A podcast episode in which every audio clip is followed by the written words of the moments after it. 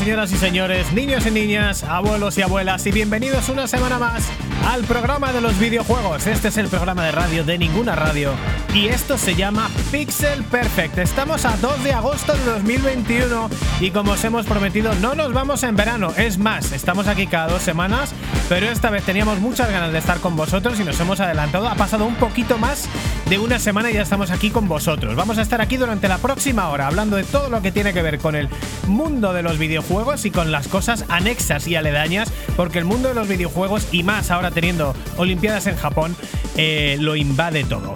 Ya, os digo, vamos a estar aquí durante la próxima hora. Recibe un saludo de quien te habla. Yo soy Dani Turienzo, estoy en Madrid, España y tengo desde Praga, la capital de la República Checa, codirector del programa, sin más dilación, Nacho Hernández. Buenas tardes. Saludos, ¿qué tal Dani? ¿Qué tal amigos? Hoy una semanita muy especial. ¿Es por qué? Porque volvemos, volvemos otra vez más en este verano que ya sabéis, lo hacemos cada dos semanas. Hemos pasado durante el verano a un formato de 15 días. Y nada, encantado de estar volver a, estar, volver a estar con vosotros en una semanita muy rica, jugando mucho. Y ahora que estamos en vacaciones, unos días libres, pues jugando más. Y nada, mm, vamos, listo para la samba en este nuevo programa, que además traemos un invitado muy especial al cual no escuchábamos hace muchísimo. Tenemos otro Nacho, ni, más ni menos que Nacho Cañas, arroba cuerdas fuera, con sus 10.000 y pico seguidores en Twitter y sus múltiples apariciones en muchos medios, como su uh, Twitch, eh, Desayunos sin Diamantes, sus apariciones en Fibeta, bueno, en la competencia de los podcasts. Nacho, muy buenas tardes. Hola, buenas tardes. Me hace gracia que digas mis 10.000 y, y pico seguidores porque justo llevo como tres meses tonteando con 10.992, 93, sube a 11.003 y así está, así está. Esto es un, Buenas tardes a todos, amigos. Nos pasamos nosotros lo mismo en Twitter con los 300 seguidores, que tenemos 307, 299, o sea que estamos ahí, ahí, ¿eh? ya estamos prácticamente pisándote los talones, tronco poco a poco. Bueno, la persona un post por cada semana, ¿sabes? La persona más difícil de conseguir en el mundo de los videojuegos. Y nos han sido como tres o cuatro meses haciéndote rogar, Nacho, y espero que hayas, que hayas hecho acopio de juegos, novedades, noticias y cosas que comentar durante este tiempo.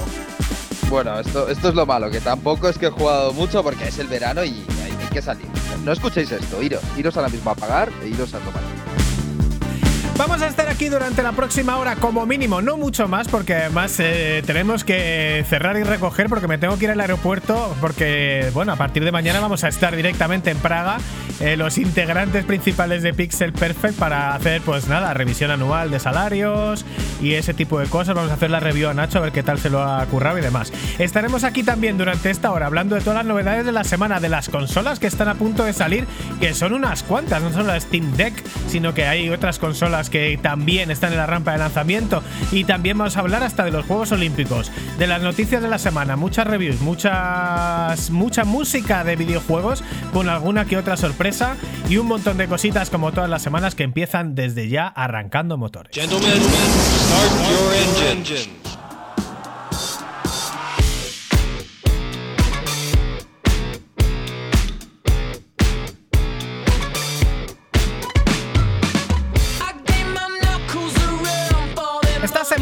Perfect estás en el programa de los videojuegos. Este es el programa de radio de ninguna radio y este también es el programa de radio de música de videojuegos. Como siempre escuchando música de FIFA 2021 para hablar de lo más fresco de la semana, de lo más fresco de los últimos meses, porque tenemos un colaborador, Nacho Cañas, que no ha estado en los últimos meses y que tiene ganas de hablar de lo más fresquito, Nacho, que yo creo que es el, cambio de paradigma en los videojuegos, ¿no? Que tenemos con el cambio que hay en Pro Evolution Soccer, que ya no se va a llamar así nunca más, aparentemente, se va a llamar eFootball, y el cambio en algún otro videojuego que también parece que se videojuego gordo que se pasa a free to play. Nacho Cañas. Sí, bueno, pues a ver, videojuego, lo del free to play todavía no lo sabemos, pero sabemos que es un paradigma y es un cambio totalmente del mundo de los videojuegos. ¿Por qué? Porque, como tú dices, el PES ha muerto, larga vida al PES, más conocido como ahora eFootball. ¿Qué pasa? Pues ya lo habéis comentado aquí otra, otra semana, que pasa al modo free to play y al modo en el que los, el mundo offline y el mundo en el que nosotros ancianos era lo que jugábamos, eh, queda relegado a, segundo grado como mínimo. Si es que sale, porque ni siquiera en el esto de presentación se avisó. Después sí que se ha enterado de que sí va a funcionar como un DLC de compra, pero desde luego queda claro por su parte que ya no es lo principal. Y lo mismo Ubisoft con su famosísima Assassin's Creed, que después del gran éxito de Valhalla, del gran éxito de Origins, se han decidido hacer una especie de nexo y que sea un juego que vayas a ir visitando épocas a base de comprar DLCs y DLCs y DLCs. Una vez más, se, se olvida del offline y todo online. Mi pregunta es, ¿a mí esto me parece mal porque soy viejo? ¿O es mal porque me parece mal y se va a dar una tremenda hostia? Ambos. Ambos. Es, pues no lo sé, porque mira, tanto como ambos, yo diría que a lo mejor me parece, o sea, a mí me parece bien en, el, en los juegos de fútbol, porque al final, ¿tú cuántas horas en los juegos de fútbol eh, juegas offline al año? Claro, ¿Qué porcentaje? mucho más, mucho más offline, infinitamente más. ¿Ah, sí? 70 más. Sí, porque yo el juego de los cromos no entro, no entro ahí. Me mm. parece el infierno sobre la tierra. Pero claro, después miras las, las cantidades y sacate ahí la pasta, está claro. Claro. Pero bueno, yo creo que aún así igual es un usuario, raro, ¿no? Yo creo que hay un hay una gran hay una gran comunidad, enorme comunidad de jugar juntos y jugar prácticamente online a todo, ¿no? Entonces yo en el PES a lo mejor le veo un poco de sentido eh, que haya un, modo solo eh, un modo solo online y que a lo mejor tengas que pagar lo otro por separado, bueno, porque para que al final pagues algo, ¿no? Por ahí lo puedo entender. Pero coño, el Assassin's Creed es que el Assassin's Creed me, me chirría y me rechina por todas partes. A mí me parece también un, fallo, más que nada porque, hombre, el Assassin's Creed, concretamente la historia, sí que encaja, porque van a hacer un Animus, está claro, van a hacer el mundo real y el mundo actual contemporáneo, que sea donde estén todos, un poco como el, el recibidor donde estén todos los usuarios y poco ahí entrarás en varias épocas que irán soltando con varias misiones. Supongo ya no será un mundo gigantesco que tenía un desarrollo de dos años, que al final eso es mucho dinero por parte de Ubisoft. Ahora se darán desarrollos más cortos y veremos pues mañana una misión en el Japón feudal, pasado en la antigua Grecia y el de esto, misiones cortitas. No sé qué esto, le parece a Nacho, si está muy alejado de, este mundo. No, a ver, en el tema fútbol hace años que no, que no he jugado a juegos de fútbol, ni online ni offline, con lo cual ahí, ya lo he comentado en pasados programas, a mí lo del PES me parece genial porque no me voy a comprar un juego de fútbol, pero si tengo el PES para echarme una partida de vez en cuando con un colega, pues perfecto. Sobre el tema de Assassin's eh, Creed y la nueva fórmula que podría ser Ubisoft, yo lo compraría si fuera un juego online multijugador masivo. O sea, quiero decir, puedo estar en el mundo de Assassin's Creed con mi, con mi personaje Assassin's Creed y que, que, Ubisoft me cree unas misiones o me cree unas historias para, para que yo pueda, pues subir de nivel, mejorar mi personaje y demás. Si fuera un concepto como ese, lo compraría. Eh, bueno, aparte de que ya Assassin's Creed no lo juego, pero me, gustan más, a lo mejor también porque soy viejo, me gustan ya más los juegos que yo compro, tienen toda la historia y si luego quieren bajar unos DLC, pues bueno, que los pongan. Pero yo no pagaría por un. O sea, no me, no me llama en absoluto la atención. Eh, jugar así a ese tipo de juegos. Porque mm, pienso que, que pueden tener así cuatro años que es un, ya un desarrollo que sería muy mecánico y básicamente lo que cambiaría serían las historias ¿no? que aparecen. Me, meterían mejoras, esperemos, ¿no? Un juego multijugador masivo suele pasar que te metan nuevas expansiones con nuevos ítems para que con enemigos más complicados, etcétera, etcétera, etcétera, para conseguir que la gente siga pagando mensualmente. Bueno, ya, la suscripción ya no está tanto como en su momento tenías que pagar para poder jugar mensualmente o cada seis meses o cada año para jugar a juegos multijugador masivos, World of Warcraft, EverQuest y demás. Ahora ya es diferente, pero particularmente no, no me da mucho la atención. Ese nuevo. debo ser viejo. Estamos todos en el mismo barco, pero bueno, también para un llamamiento a los oyentes más jóvenes que, estáis ahí. Que los hay, los tenemos, sí. darnos vuestra opinión, a ver si, en plan, mira, si no, no estáis viendo ya no el futuro, sino el presente. A ver, en el, en el tema del PES ya te digo que yo creo que hay una gran mayoría de gente que juega online y como PES no puede ofrecer las cosas que ofrece FIFA a nivel licencias y tal, pues eh, se quitan críticas diciendo, oye, no te, no te puedes quejar porque te lo estoy dando gratis. Entonces, pues no te quejes. Además, en, la Play y en PC puedes luego meter los kits de equipos y tal. Yo por ahí lo veo salvado. Y luego en la parte, la parte del Assassins... Em, a ver, la parte de que el juego deje de ser largo, yo eso lo entiendo perfectamente, porque al final lo hemos hablado aquí muchas veces, ahí están las estadísticas. Tú miras las estadísticas de cuánto juega la gente en un juego y hay un 80% que abandona los juegos cuando lleva un 20 o un 30% del juego. Y hay solamente un 20 o un 15% de la gente que se termina los juegos de verdad, porque son muy largos. Entonces, que se busque otra, otro esquema para que los juegos sean más cortos, te atrapen una temporada corto eh, corta y luego te ofrezcan otro episodio y de esa manera vayan sumando episodios y como que sea más fácil para la gente eh, jugarse 8 horitas, luego otras 8, luego otras 6 y ir variando, eso sí. Pero, pero bueno, yo es que no sé, no sé si me he perdido algo, pero desde luego componente online a Assassin's pues lo veo muy, poquito, ¿no? Pero muy poquito. Sí, el, el, problema que, ya si quieres ya os dejo en paz, el problema que veo con el PS es que ese formato offline que, comenta Nacho o que comentas tú de jugar con un colega ni siquiera está contemplado desde el principio. Dicen que llegaría ya entrado otoño, invierno, con lo cual eh, están privando incluso eso. No quieren ni venderlo, ya no es una prioridad. Y bueno, pues esto es ver el mundo deshacerse y ver que ya, que ya perteneces a otro tiempo. Totalmente, pero bueno, sigue habiendo cosas para viejunes y cosas todavía para viejunes que ni siquiera han salido. Las vamos a ver ahora mismo en Made in Japan.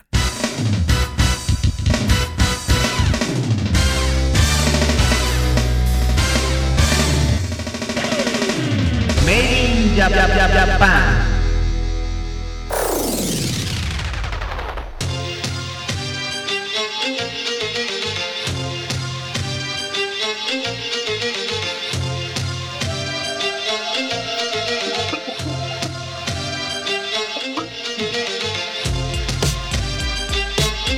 En Pixel Perfect, estamos ya en Made in Japan y mientras se nos muere Nacho Cañas tosiendo al micrófono con toda la fuerza que su madre le dio al nacer, Escuchamos música de Need for Speed Most Wanted, el juego lanzado en 2012. Y que también viene a cuento lo que está diciendo Nacho, porque también es el decaimiento total absoluto de una grandísima saga como es Need for Speed. Y además eh, un decaimiento que yo creo que nunca volvieron a recuperar del todo porque bueno, luego hubo los Need for Speed Hot Pursuit y realmente siguen vendiendo Need for Speed, pero en la última generación pues ha habido el Rivals y alguno que otro, pero ya se ha convertido en juegos eh, totalmente menores y escasos de ideas, escasos de innovación y bueno, uno más de ¿no? la máquina de churros. Estamos en Made in Japan y estamos con Nacho Hernández. Vamos a dar un pequeño repaso, aprovechando que está Nacho Cañas con nosotros. Ah, y debido a que estamos a punto del lanzamiento de una nueva consola o PC como es Steam Deck, y ya con eh, a punto también del lanzamiento de la revisión de la Nintendo Switch, pues otras consolas que también tenemos en la rampa de lanzamiento, Nacho, de, lo que, de las que se han hablado de momento bastante menos.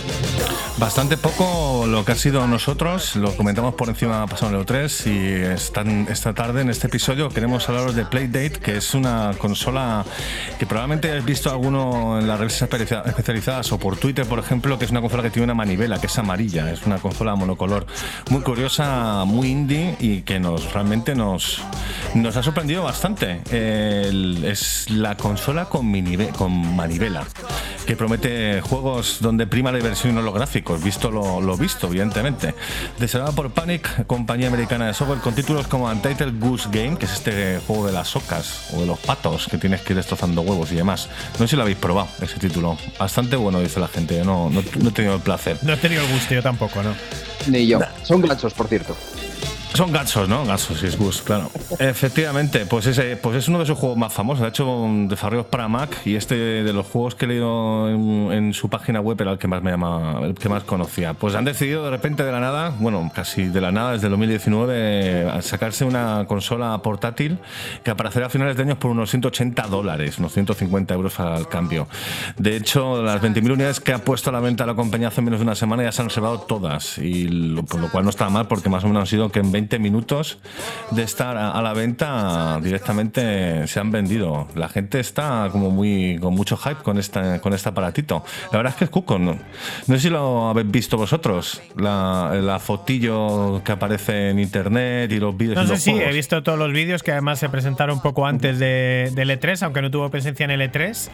Y ya lo que dices de que hay bastante hype es que ya no lo sé, macho. Yo a mí me da la sensación de que estamos viviendo un momento en el mundo del videojuego que se vende absolutamente todo, porque las consolas salen, se acaba el stock, eh, Nintendo Switch eh, que ya no es una consola nueva, sigue prácticamente agotando, sigue vendiendo todo lo que saca. Eh, se lanza una nueva consola y empieza y se agotan las reservas, se agota las Oculus Quest, se lanza esta chorrada que es una especie de Game Boy con una manivela y te parece que también la gente la va a comprar y luego dices, bueno, pero esto será por la novedad, ¿no? Los retro no tirará, pero es que los retro te metes a buscar retro y los televisores CRT se venden caros, la Sega Saturn se vende por 150 euros, los juegos de Sega Saturn se venden por 150 euros. Eh, y así estamos, se vende todo, todo, todo, absolutamente todo. Bueno, creo yo que estos son, son tan solo 20.000 unidades. Hay que poner un poco en perspectiva con toda la humanidad, es realmente poco. También es, ellos han querido vender con ese aire de exclusividad hipster, que creo que es lo que es, es una hipsterada. es que así, lo tenían hecho en el guion, ¿no? Lo tenías en el guion como la consola originalmente lo tenías en la consola hipster, efectivamente. Pues eh, técnicamente, propone lo siguiente, que es la consola hipster, que es muy simple ella, 14 días de batería en standby y 8 horas de juegos activos, o sea que tampoco tiene mucha batería. Típico tendrá wireless, sorprende que tenga un, un altavoz únicamente en mono. La resolución de la pantalla va a ser 400 x 240 y el tamaño realmente es sorprendente porque ocupa un poquito más que un paquete de postis. Son 38 por 51 milímetros los postis y 76 eh, milímetros por 74 esta consola, así que es bastante sí, como, dos postis juntos, ¿no? Básicamente, pero sí, sí, un poquito. Sí, es que hasta, hasta, lo del sonido es como una Game Boy, ¿no? Porque el altavoz mono como la Game Boy y los y los auriculares, sin embargo, en estéreo también como la Game Boy. totalmente, sí. Tendrá también, por supuesto, un, un, botón de menú, control pad con dos botones A y B la manivela famosa que ahora entraremos a hablar de ella, también un acelerómetro eh, de tres ejes. Así que entrando con el tema de la manivela, que es lo que me sorprende un poco viendo esto. lo, nunca he visto. Esto sí que, bueno, se ha visto, ¿no? Se ha visto en el típico mando del, del Sega Sea Bass Fishing, que había que te venía una caña de ah, pescar, entonces llevaba una manivelita así para coger los pescados. Era maravilloso eso. para arriba, para abajo, con la manivela de la, de la caña de pescar del juego este, sí, de Dreamcast, qué grande. Y de arcade también, recordemos. Mm.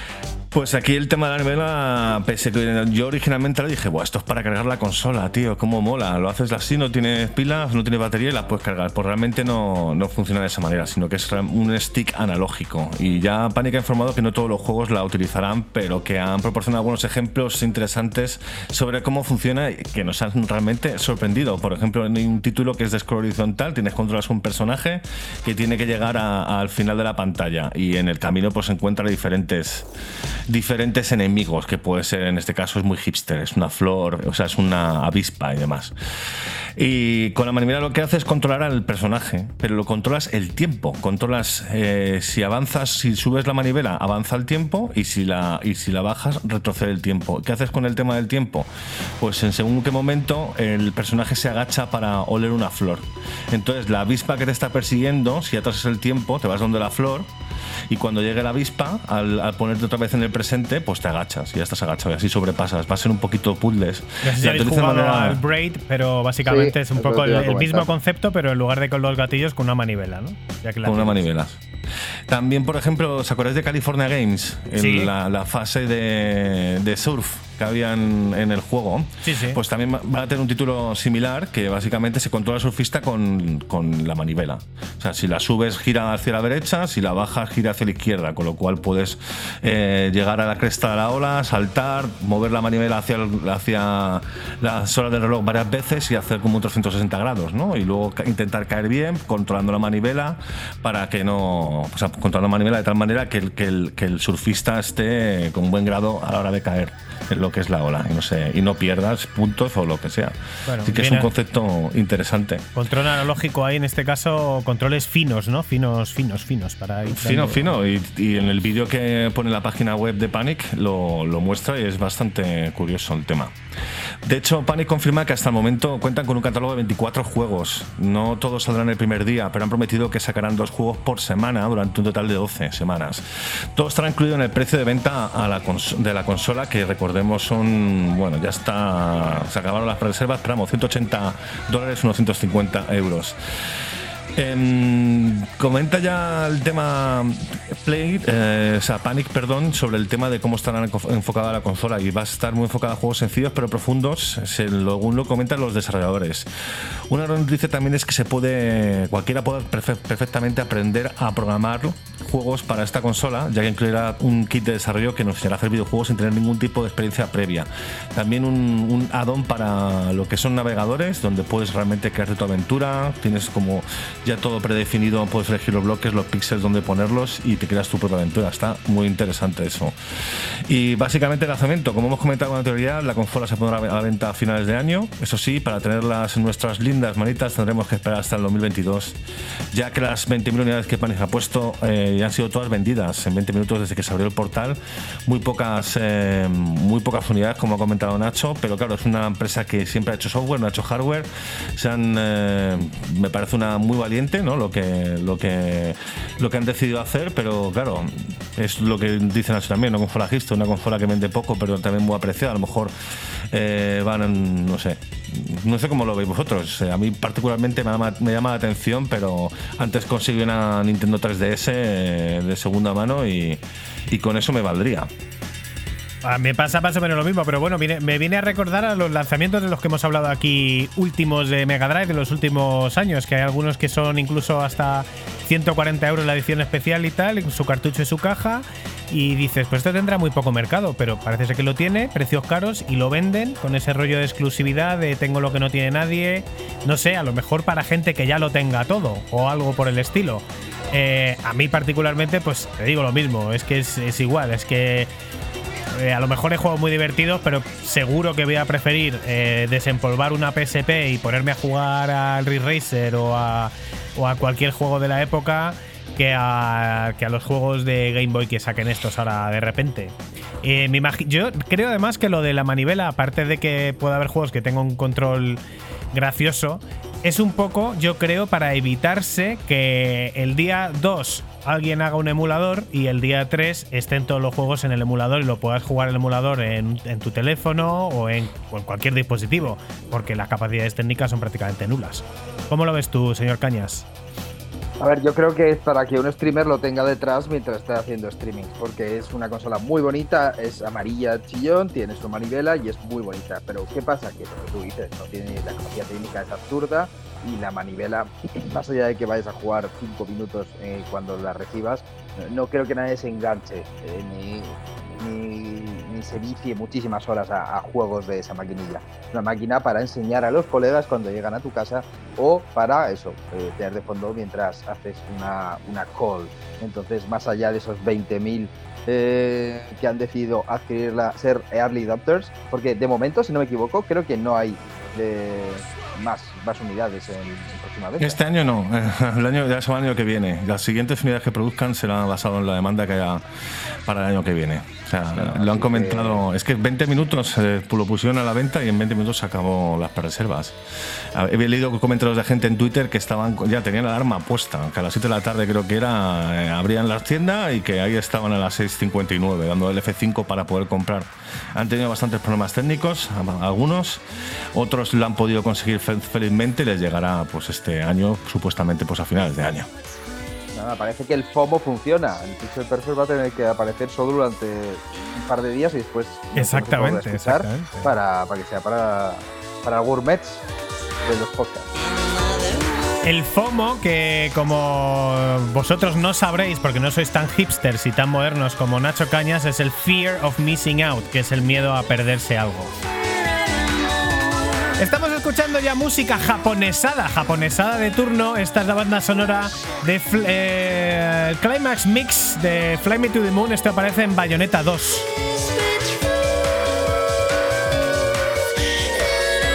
Y es que es la semana y el mes de hablar de música japonesa y de japonesadas en general porque están en marcha los Juegos eh, Olímpicos en Japón y esto ha dado mucho que hablar por cositas que os vamos a contar un poquito más adelante. Nacho, aparte de la. de la. de la Playdate, tenemos también que hablar de otra consola, ¿no? De la. Bueno, ya hablamos aquí un poquito, pero no con Nacho Cañas. Así que recordamos la consola que se, de que se que se lanzó en el E3, que, se, que, se, que se anunció en el E3 de próxima salida, como es la Intellivision Amico, el retorno de Intellivision en plan 45 años después. La famosa compañía americana que sacó la ColecoVision en su momento y que ahora vuelve, vuelve de, entre los muertos a proponiéndonos una consola que va a ser muy barata, unos 250 dólares, y que ya han dicho que los juegos quieren que cuesten entre un máximo de, eh, 6 dólares y, 10 eh, dólares. Y por supuesto accesible para todos los públicos. Es una consola que quieren que sea muy familiar, para jugar con, con la familia. Y luego tienen detalles muy curiosos con el tema respecto al mando, que recuerda bastante a los antiguos porque tienen la maravillosa... Mm, el maravilloso círculo este que podía rotar para según, pues, por ejemplo, en el Arcanoid, pues con el si vas a la derecha se mueve la barrita a la derecha, si lo mueves a la izquierda, pues se gira a la izquierda. Sí, básicamente es, una rueda que si le pusiéramos una manivela, pues ya sería exactamente lo mismo que la consola que estamos hablando anterior, o sea que más o menos eso sí. Los poquísimos juegos básicamente. ¿Eh? Sí, ese es el mismo movimiento, utilizan el movimiento giratorio y con eso la diversión en casa para jugar al Arcanoid y, demás juegos. Incluso tiene una versión de Pong que he visto algo de los juegos que, claro, ahora con gráficos mucho más actuales, eh, que es básicamente un Pong eh, mejorado, que tiene como en vez de pues, solamente una pelota puedes meter más pelotas, eh, más, eh, más modos de juego, diferentes fondos también para lo que es el, el, juego. Y de hecho también pues muchos de los desarrollos que se van a aparecer son títulos que, está, que hemos podido jugar, a lo mejor no sé, el billar, pues típico juego de, de billar de PC que hemos jugado toda la vida, pues te van a hacer una versión nueva. Eh, plataformas, juegos de conducción, para tener ese tipo de títulos que, que hemos, hemos probado millones de veces ya sea en, arcades o ya sea en juegos de, consolas, no sé, Micro Machines, por ejemplo, en su momento, eh, pues eh, tiene un juego bastante similar. Pues eh, a lo mejor es un desarrollo que ya hemos jugado, pero que puede estar bien para que los chavales más jóvenes disfruten, en vez de tener unos títulos, pues no sé, como más para una consola como mucho más cara que a lo mejor no la van a utilizar y esta como es mucho más barata, con unos juegos más baratos, pues oye, hay, seguro que te entretiene, chaval ahí, tienes la ventaja de que está pensada para multijugador local. Todos los videojuegos son obligatoriamente multijugador local, es una cosa que se exige. Entonces hay muchos juegos que son muy arcade, claro. Los que se ven de, los que se ven de coches, pues son tipo como el Championship Sprint o algo así, en perspectiva cenital, con todos los tipo Micro Machines, algo así. Eh, los que se ven de disparos, pues son tipo Worms, y los que se ven de plataformas, pues también es en plan competitivo y demás. Y tiene la ventaja de que realmente todos los juegos se archivan en tu mando y si te llevas el mando a la consola de otra persona, pues en el momento que entras en su casa y conectas el, su tu mando a su consola, puedes jugar a todos los juegos de él y a todos los juegos tuyos, que también van a ser muy baratos. Yo personalmente no lo veo para mí tampoco, en absoluto, no lo veo, porque me pasa exactamente lo mismo. Tengo muchas consolas y si voy a jugar un juego, quiero jugar un juego retro de lucha, pues eh, pongo la Mega Drive y pongo el Street Fighter.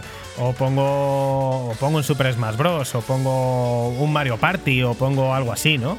Pero bueno, no sé, es una consola un poco para abueletes porque es un poco la gente que recuerde la marca Intellivision tiene que ser gente de 50 60 años como mínimo y a lo mejor a esa gente, bueno, o también sacan pocas unidades y también la venden. ¿Tenemos fecha de lanzamiento, Nacho? Octubre, han comentado que será en octubre, no sé, espero que saquen más stock que lo que ha sacado la gente de Playdate, pero la fecha que nos dan es esa y como bien has comentado, básicamente una de las cosas más curiosas es el tema de los mandos no solamente con la rueda, sino por el tema de que puedas llevar los jueguecillos por ahí a, ver a tus compañeros. Usted, Nacho Cañas, eh, ¿ha tenido la oportunidad de ver la consola? ¿Conocía usted este aparato? Sí, la he visto en vídeo y, demás, y, si la otra no me parece que me parece que es Cipher y que todavía tiene un sentido estético y por lo menos pues monia de llevar y de fondo, esta no me lo parece absolutamente nada, no, entiendo. Una vez más, me, hago cada vez más viejo a cada segundo que pasa este programa y, se me escapa quién puede ser el público para eso, para esta, para esta consola, porque lo que tú dices, la gente que se acuerda de, la original, eh, ya los 70 años. Mm, no, no lo veo, no lo veo. Yo creo que a lo mejor, eh, ya poniéndonos eh, finos con el tema de la edad, eh, los hijos de esa gente que tienen 70 años, a lo mejor tienen ahora 50. era un público de 78, de 79, que tendrían que 15 años, 10 años jugando a. Bueno, luego ya en Atari con LT, por, por ejemplo, pero no, no, es, no es el caso. Que yo no juego a la LT nunca.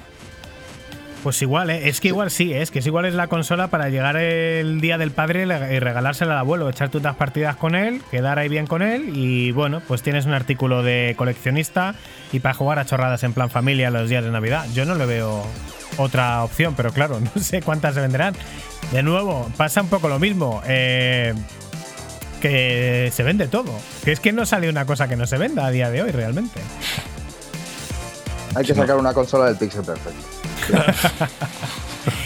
Bueno, señor Caña, y aparte las otras cosas que están a punto de salir, queremos tu opinión, queremos saber cómo ves eh, la nueva Nintendo Switch, que me apetece mucho escuchar tu opinión, y qué opinas de la, de la que vamos a estar hablando luego también un ratito, de la consola nueva de Valve, la Steam Deck. Pues mira, vamos por partes. Yo no, no soy poseedor de una, de una Switch, con lo cual esta Switch nueva no me han entrado ganas de poseerla. Eh, siete, una pantalla de 7 pulgadas eh, con OLED es, lo veo totalmente innecesario. Con un dock que te sigue, eh, no soporta cosas a 4K, que va a seguir gestionando los juegos de manera igual que la Switch, que ya nació anticuada. Mm. Con lo cual, esto es un sacacuartos. Porque lo que tú dices se va a vender. O sea, me parece algo horrible y terrible, pero lo va a petar. Y, y mientras la gente le siga bailando el agua a Nintendo, pues va a seguir así y sacarán una Nintendo Switch de madera y dirán, bueno, bueno, pues, pues hay que comprarla porque es de Nintendo. Y así es, así es. Pero bueno, mientras estén ahí vendiendo, pues supongo que lo bien. Hombre, OLED, eh, OLED también era la PS Vita OLED, la primera, que es la que tengo yo, y se ve increíble. ¿eh? Que luego hay, eh, hay tú, teniendo una, una PS Vita con la pantalla OLED, luego coges una PS Vita de las que no son OLED y se nota un montonazo la pérdida de calidad, ¿eh? Y de hecho se ve muchísimo mejor lo que es la pantalla, el panel, el de la PS Vita que el de la actual Switch. O sea que bueno, desde luego para el que no la tenga, si te tienes que comprar una Switch, yo creo que es mejor comprar esta que la otra, claro. Pero sí que es verdad que no. Comparto, ¿eh? Desde luego, esperamos. Me parece un consolón, ¿eh? Yo a mí la Nintendo Switch me encanta, aunque sea una consola que, como ha dicho Nacho, salió anticuada en su momento, eh, sigue siendo un consolón, tanto en la idea, me, parece magnífico la posibilidad de que sea híbrida, que puedas ponerla en la televisión o que puedas poner o llevártela directamente al baño eh, cuando tengas que, ir. Y, luego los juegos que tiene Nintendo, evidentemente, son lo más de lo más. Que luego quieres que ves un Doom y, y lo ves en PlayStation 5 y demás, pues bueno, pues sí, pero no puedes jugar a un Doom portátil en el baño, por ejemplo. Entonces tú ya, verás tus, tus prioridades, cómo lo quieres hacer. ¿Quieres pausar o quieres matar demonios en el baño hasta en el baño? Claro, me hace gracia que, la mayor defensa de lo... Espera, no se te escucha, Nacho. Hemos, no te hemos perdido a Nacho. Se nos ha movido y le hemos perdido. Perdón. Ahora, ahora, la mayor defensa. La mayor defensa de los Switch Elivers es que puedes ir al baño con ella. Es un hecho, no, es una defensa, es un consolón en sí. Es, yo no, soy, no sé lo que has dicho porque no lo soy, pero o sea, me gustan todas, pero las ruedas también. Pero en el, en el, fondo, tío, es como. Es pedazo de juego. Que no lo vea 4K, también, claro, yo no soy muy de, de pijadas de HD y demás. Pero oye, ¿Podría ser a 4K una Nintendo Switch Pro de más la menos acá? Pues podrían, pero han decidido hacer esto. Pues saca cuartos Nintendo. Pero yo no tengo esa consola y a lo mejor me lo planteo ahora mismo, tenerla para dos aquí tres años y cuando me pillaría la OLED, claramente. Claro, fíjate, yo hablo desde la rabia porque yo quería, quería adquirir una, una Switch Pro, por decirlo de manera. Porque yo, por ejemplo, no juego nada, no juego nada en dispositivo portátil. Por lo cual yo quiero un dock tocho y, como, si la, como si es simplemente eh, de sobremesa Yo iba a adquirir, pero claro. Yo creo que cada vez eh, Nintendo está orientando más a lo portátil y de hecho, como dices, eh, Steam va a ello también. Ahí va, ahí va. Tenemos muchas cosas que deciros sobre Steam Deck, que lo haremos ahí a continuación en noticias.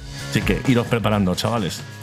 Bueno, pues aquí yo, que, yo quería decir, Nacho, que la verdad que estoy un poquito de acuerdo contigo en lo que nació Antigua, porque es verdad que estuve el otro día repasando el catálogo de Wii U y hay un 60% de los juegos gordos de Switch que son juegos de Wii U. Eh, o sea, es así, Mario Kart, el Zelda y tal, eh, Super Mario, el Super Mario, bueno, no me acuerdo. Hay, hay, unos cuantos ahora mismo que, estuve revisando que había más de los que yo creía que habían salido en Wii U.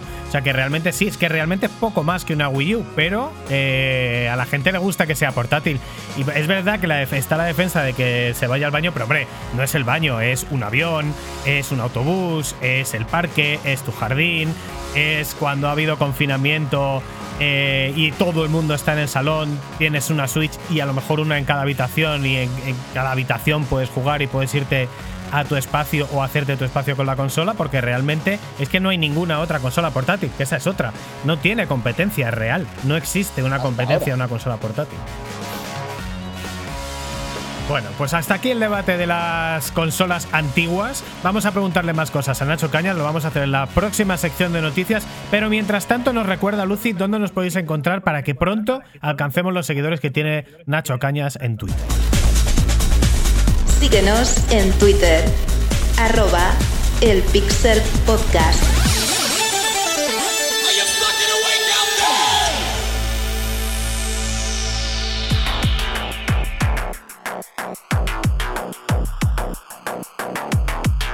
Estás en Pixel Perfect.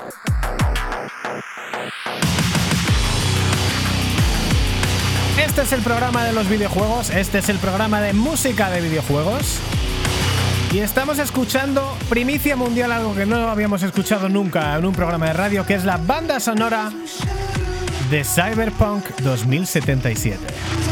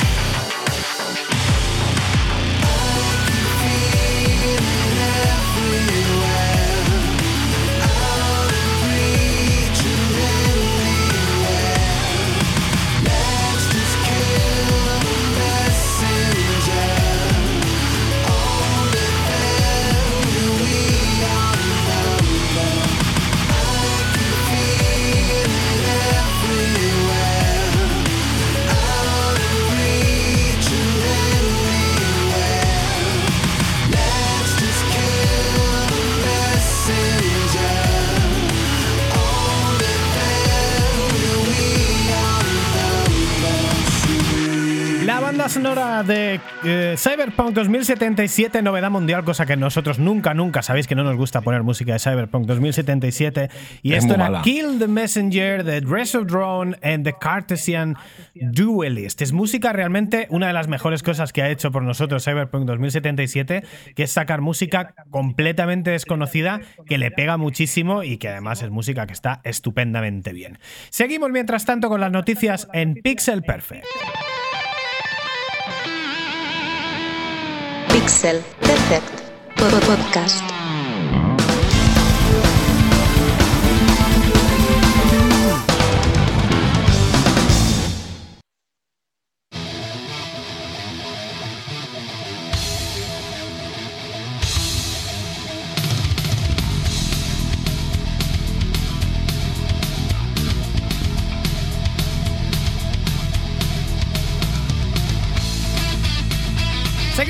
Pixel Perfect, estamos ya con las noticias y escuchando música japonesa. Estamos escuchando música de Sega Rally, videojuego de 1995.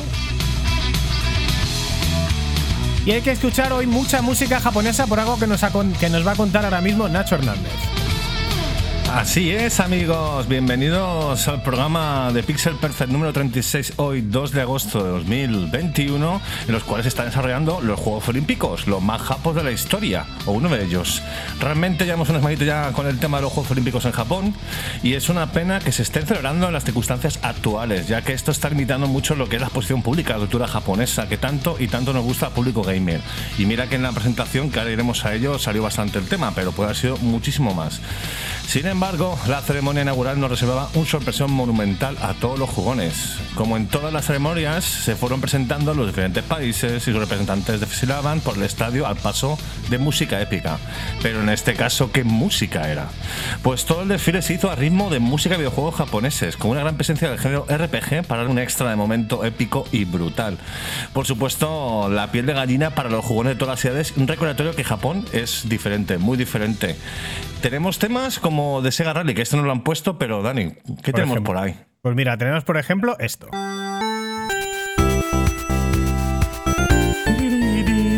Maravilloso. Starlight Songs. ¿De qué juego? Por supuesto, de Sonic the Hedgehog. Sonic Drive. 1 para Mega Drive. Para mí suena, ¿eh? probablemente, si no es el mejor Sonic, pues uno de ellos, desde luego.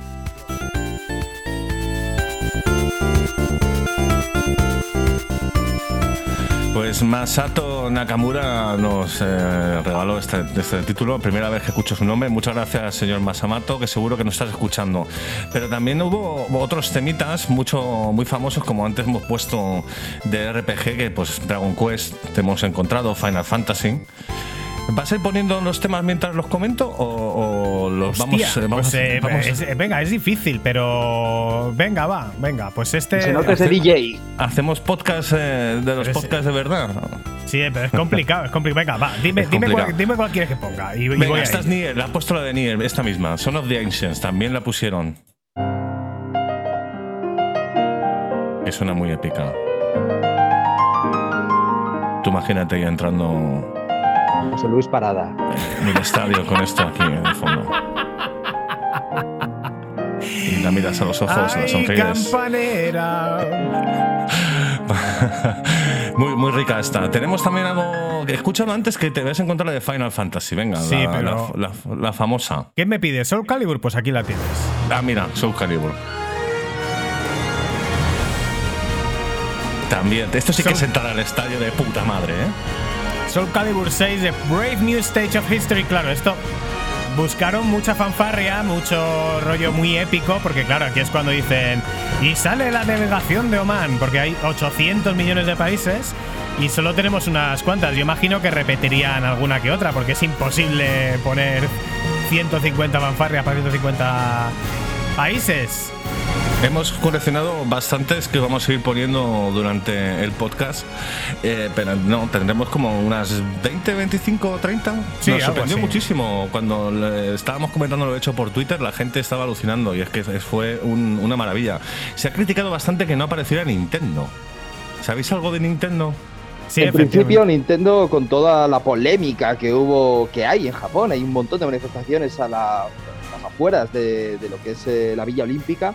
Porque recordemos, está registrando récords de, COVID y hay una gran parte de la población nipona que, que, se negaba a estos juegos porque ve un riesgo claro para la población. Nintendo, a pesar de que el propio, su propio CEO se presentó en, la, presentación de las elecciones hace unos años, aquí había hecho mutis por el foro, se rumorea que precisamente es porque no quiere eh, meterse en esa polémica que ha dividido al, al país del sol naciente se han echado, han echado cable, ¿eh? han tirado para atrás, sobre todo porque en, el, en, los anteriores Juegos Olímpicos, que fue en el 2012, Brasil, podría ser, el, eh, al finalizar la ceremonia pusieron un vídeo que aparecía, aparecía Mario, creo, aparecían cosas de Nintendo, aparecía la tubería verde, salía este personajes y demás. O sea, que Nintendo estaba, estaba todo el mundo como con muchísimo hype, ¿no? Con el tema de cómo fue la presentación.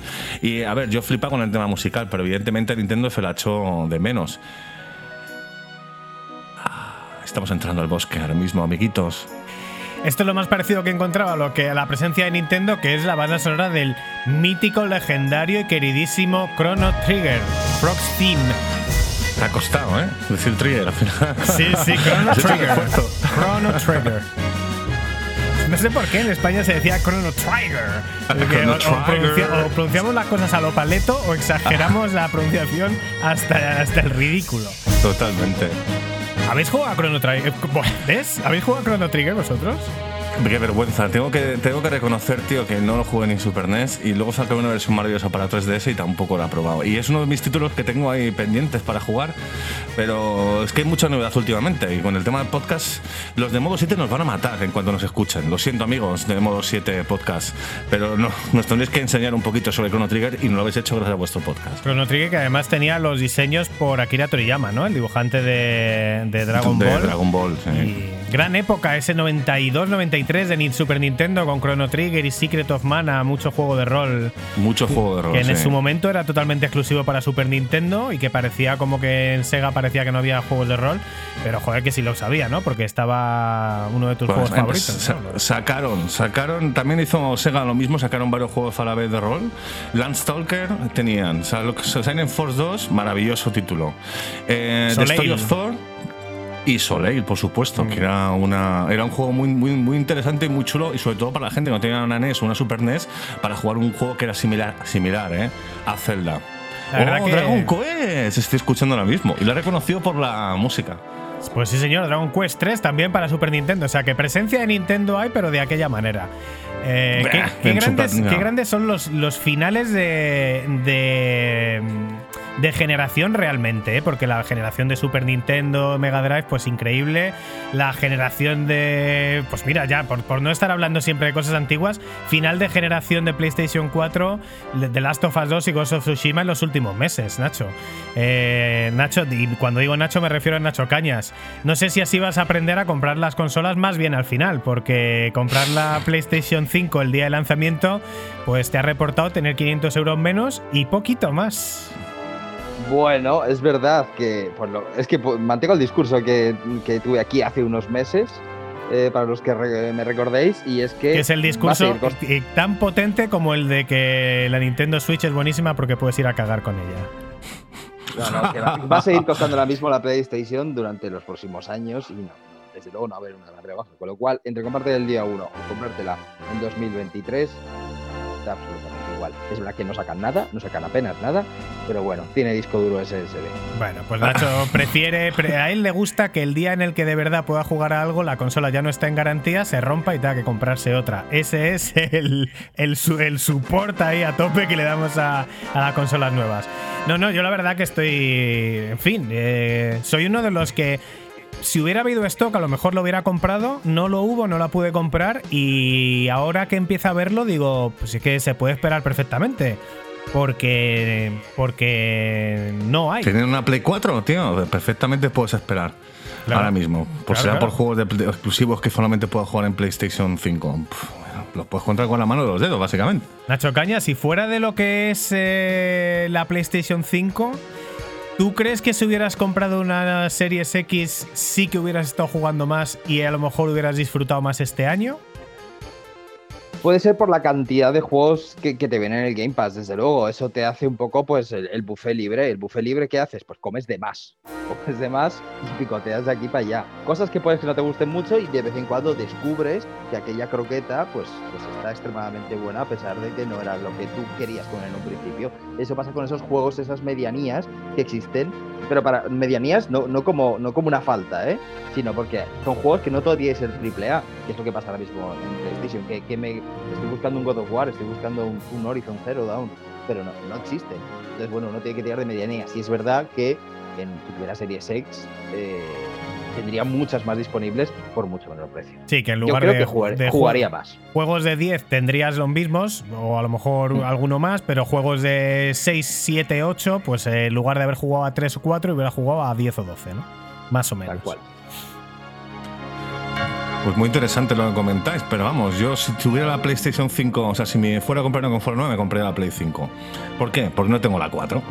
Y entonces quiero disfrutar de muchísimos títulos que no que han salido en Play 4 y que no he podido disfrutar.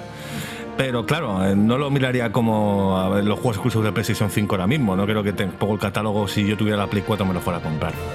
Pero vamos, como siempre decimos aquí en Pixel Perfect, jugad a lo que os dé la gana. Bueno, y vosotros que sois de jugar a juegos de rol, vamos con el quiz. ¿De qué es esta canción? De cualquiera. Fantasy Star, por ejemplo. Kingdom Hearts sonando en Pixel Perfect. Es que realmente estamos en las noticias, pero claro, este tipo de música incita más bien a debatir, porque es una cosa como tranquila, pausada, a darse abrazos porque hemos ganado, ¿no? Y todo esto, porque no han matado a ninguno de nuestros caballeros y todas estas cosas. Sí, al- no mata al tanque y no tenemos que recearle, efectivamente. Pues así ha sido, amigos. Habéis tenido aquí una pequeña selección de lo que pudimos, de lo que pudimos escuchar en, en la ceremonia de, de apertura de los Juegos de Japón, de Tokio. Y maravillosa, maravilloso, súper grande el hecho de que los japoneses han decidido poner música de juegos, que es algo que nos gusta tanto y que, claro, es súper cultural también. La música es arte, ¿no? Pues lo habían puesto y lo habíamos aquí compartido con todos vosotros. Venga, ponemos ya un poco de música para seguir con las siguientes noticias. Dale, esto es la banda sonora de. Gran Turismo. Esto es Supergrass Richard 3.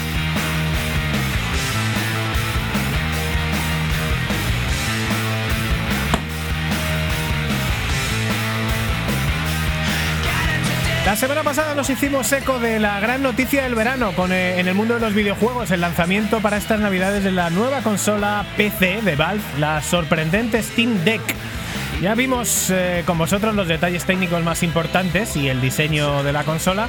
También la hemos visto funcionando con juegos bastante potentes como Control, pero cabía la duda del rendimiento, ya lo dijimos la semana pasada. ¿Cómo rendirán los juegos actuales en una Steam Deck? Siendo una consola que, bueno, es potente para ser una consola portátil, muy potente, pero para ser un PC, pues no sería de los más potentes. De nuevo ha sido IGN la que ha tenido la exclusiva en esto y han podido desplazarse a la sede de Valve y hablar con, con ellos directamente, con los creadores de la, de la consola o del PC, del cacharro, como queráis llamar, según ellos mismos, según los creadores del aparato, y más concretamente según su desarrollador Pierre-Luc Rifoy- Rifais, eh, no sé nada de francés, me vais a perdonar. Todos los juegos de 2021 corren ahora mismo sin problemas en, una Steam Deck, lo que significa que ahora mismo no hay ningún juego de PC que el nuevo cacharro no sea capaz de mover, incluido pues juegos potentes como Cyberpunk o, o, pues el mismo Control o los juegos que están saliendo con, con Ray Tracing, algo de lo que también es capaz Steam Deck. Eh, y según comenta este personaje, eh, Pierre-Luc Griffiths, eh, pues vamos a poder jugar a todos los juegos en la resolución nativa de la consola, que es 1280 x 800, que es la misma más o menos que la Nintendo Switch, a 30 frames por segundo sin problema, siempre y cuando estemos buscando un perfil de rendimiento. Eh, y luego si lo que buscamos es la máxima calidad gráfica, pues probablemente haya que haya juegos que no lleguen a esas tasas o en los que haya que ajustar opciones gráficas un poco más en detalle. Y bueno, en este sentido, Valve se compromete a actualizar y optimizar las configuraciones de los juegos para que haya que trastear lo mínimo posible y podamos jugar, eh, cargar un juego y jugar inmediatamente con las opciones recomendadas para la portátil. Algo que yo creo que es súper importante para llegar a más allá que a los típicos peceros, porque a la gente que tiene un PC eh, o están acostumbrados o no les molesta incluso les gusta configurar a fondo para que tengan rendimiento máximo, pero yo creo que al público en general lo que le gusta es que sepa que los juegos van a funcionar y que cuando le den a cargar funcionen. Es maravilloso eso, eso, es una idea que realmente eh, todos queremos pensar que va a estar ahí. Y mira, eh, Valve se ha dado cuenta, la va a poner y me parece excelente, como bien dices, porque hay gente que realmente lo ve más como una consola, no como un mini PC que luego ellos van a, van a conectarlo y van a borrarlo y van a meter de Windows o lo que sea. Lo van a ver más como una consola. Y es lo que tú dices, yo quiero, me cargo un juego en la consola y lo que quiero es ponerme a jugar, dejarme de historias de configuración gráfica, de que si tengo que bajar delante el IASI, no subírselo, lo que sea. Eh, en mi PC yo lo hago eso porque ahora mismo tengo una tarjeta que, no, que en su momento fue tarjetón, pero ahora mismo no lo es, con lo cual pues si es un juego muy nuevo, como puede ser pues Cyberpunk, que además también pide poco el cabronazo, pues no me queda más otro remedio que meterme. Tengo los drivers de Nvidia para mi GeForce 1070 que me permiten, eh, el programa automáticamente eh, compara mi ordenador con los requisitos del, juego y me hace una especie de, de tweak de automático que me lo pone todo según cómo va a funcionar mejor a 60 frames, ¿no? con la mayor resolución. Y esto es algo maravilloso que está en la consola para que muchísima gente es que yo ya lo estaba pensando, digo, ¿cómo puedes hacerlo? Puedes entrar en opciones, en opciones gráficas dentro de la consola del juego y verlo. sí, puedes hacerlo porque al final es un PC, pero realmente se agradece muchísimo que porque es eso, tú en tu PC a lo mejor no te importa hacerlo, pero es que tu PC es un PC y una cosa portátil es una cosa portátil.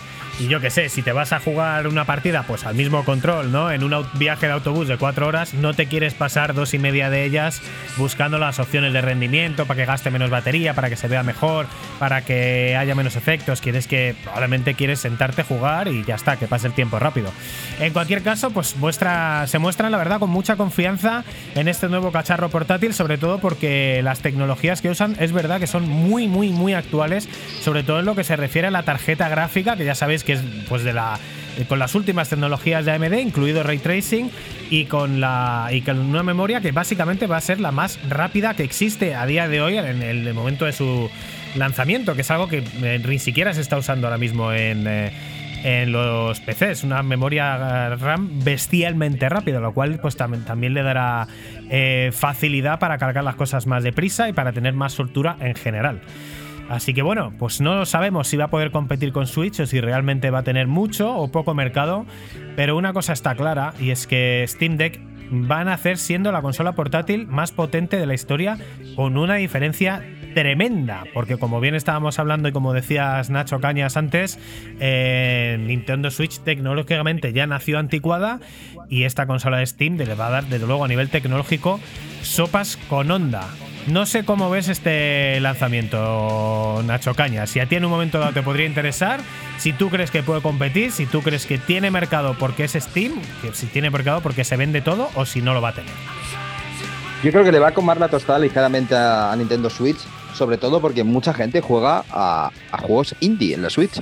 Es verdad que tampoco está siendo un año bastante catastrófico para Nintendo respecto a lanzamientos, no respecto a ventas. No está sacando muchos exclusivos. Y entre eso y que te sacan lo que debería haber sido quizás hecha esa Switch Pro, eh, creo, creo que sí, va, va, a haber nicho de mercado y creo que va a robar usuarios que, que quizás están esperando esa consola avanzada. Luego también recordar, hay mucha gente yo no me incluyo, pero hay mucha gente con eh, mil juegos en su biblioteca de Steam. Tal cual. simplemente meterse esa consola va a ser como ya, incluida con todos los juegos que, que quieres jugar en muchísimo tiempo. Y eso también es otro dato a tener en cuenta. Muy bueno y muy maravilloso comentario, de hecho, que hay que tener en cuenta, efectivamente. Tienes tu cuenta de Steam, la conectas eh, con la consola y todos los juegos disponibles que tengas en tu en tu perfil los, los, tienes disponibles en la consola y como ya han comentado los, los, desarrolladores, cualquier juego actual lo va a correr perfectamente. Así que Steam Deck hay que tenerla en el punto de mira. ¿Qué te parece? Si nos acaba la música. Yo también estoy de acuerdo en que efectivamente muchísima, pero muchísima, muchísima gente, porque eh, juega a juegos indies, a juegos pequeños en la, en la Nintendo Switch, más que nada porque realmente juegos exclusivos de Nintendo, pues que te sacan dos, tres al año y no todo el mundo los puede comprar. Si el juego no es muy pepino, mm, igual no te interesa, porque los juegos de Nintendo suelen valer 60 eurazos, aunque sea un juego de golf. O sea que el juego está y encima no bajan y la gente los compra igual, pero bueno, sí que es verdad que hay un enorme porcentaje de gente que se ha jugado pues todos los juegos indie de los últimos años y que además ahora tiene más mercado que nunca, sobre todo este año con el Hades, que es uno de los juegos más, más jugados desde 2020 y lo que llevamos de 2021. Y efectivamente, en esa porción sí que va a poder competir eh, tanto por rendimiento en los propios juegos, los que son en 3D, como por el precio, porque el precio en, en Steam suele ser muy, pero que muy inferior al de Nintendo Switch. Y bueno, dato a tener en cuenta, yo creo que esto lo vamos a saber realmente cuando funcione, cuando lo tengamos en la mano, porque recordamos que es un cacharro tanto grande, tiene dos trackpad, que no sé qué tal funcionará, que te va a intentar simular ese ratón, porque muchos juegos no van a estar adaptados a cuál es la consola. Entonces, hasta no tengamos en la mano, no se va a saber fehacientemente. Bueno, lo de los trackpad no sé si va a funcionar, pero sí que es verdad que tiene tienes tres maneras de mover, de moverte en los juegos, sobre todo los juegos en 3D, que son los propios analógicos, tienes los, los trackpad, pero también tienes los, el giroscopio, o sea que puedes, no sé si lo habéis visto, que puedes girar la consola para apuntar rápido y se apunta Mm. muy fino. Eso tiene una pinta bastante bestial, a mí me parece muy Y interesante. funciona muy bien, ¿eh? Con el portal que aparecía en el vídeo. Mm. Además, lo proban de las tres maneras, con los joysticks, con el movimiento eh, de los trackpads y también con lo que es el movimiento de la consola y, y funciona bastante bien. Habrá que hacerse un poco al control. Yo, claro, yo echo mucho de menos. Yo eh, con el mando soy un manco para apuntar en los juegos de acción. Con el ratón, pues es muchísimo más. Vamos, eh, voy infinitamente mejor con un ratón. GTA me lo jugué en- en- en- con el mando porque puedes apu- apuntar automáticamente, pero un Doom con el mando de la consola, uf, qué dolor. Y tenemos más noticias, además relacionadas con el tema de Valve Steam Deck, además de uno de los eh, asuntos favoritos de Dani, que son las gafas de realidad virtual. Pues sí, porque otra de las incógnitas que teníamos abierta con la nueva consola de Valve es la compatibilidad con realidad virtual. Y en esta ocasión ha sido el direct- directamente el director de, de Valve, Gabe Newell, el que ha salido a la palestra para aclarar dudas, como no, otra vez entrevista en IGN, que tienen prácticamente la exclusiva de, toda la información que hemos conocido de. de. um, eh, de Steam Deck. Lo que Newell ha querido dejar claro es que esta consola está hecha por y para jugadores y con, la mentalidad de PC y de Valve.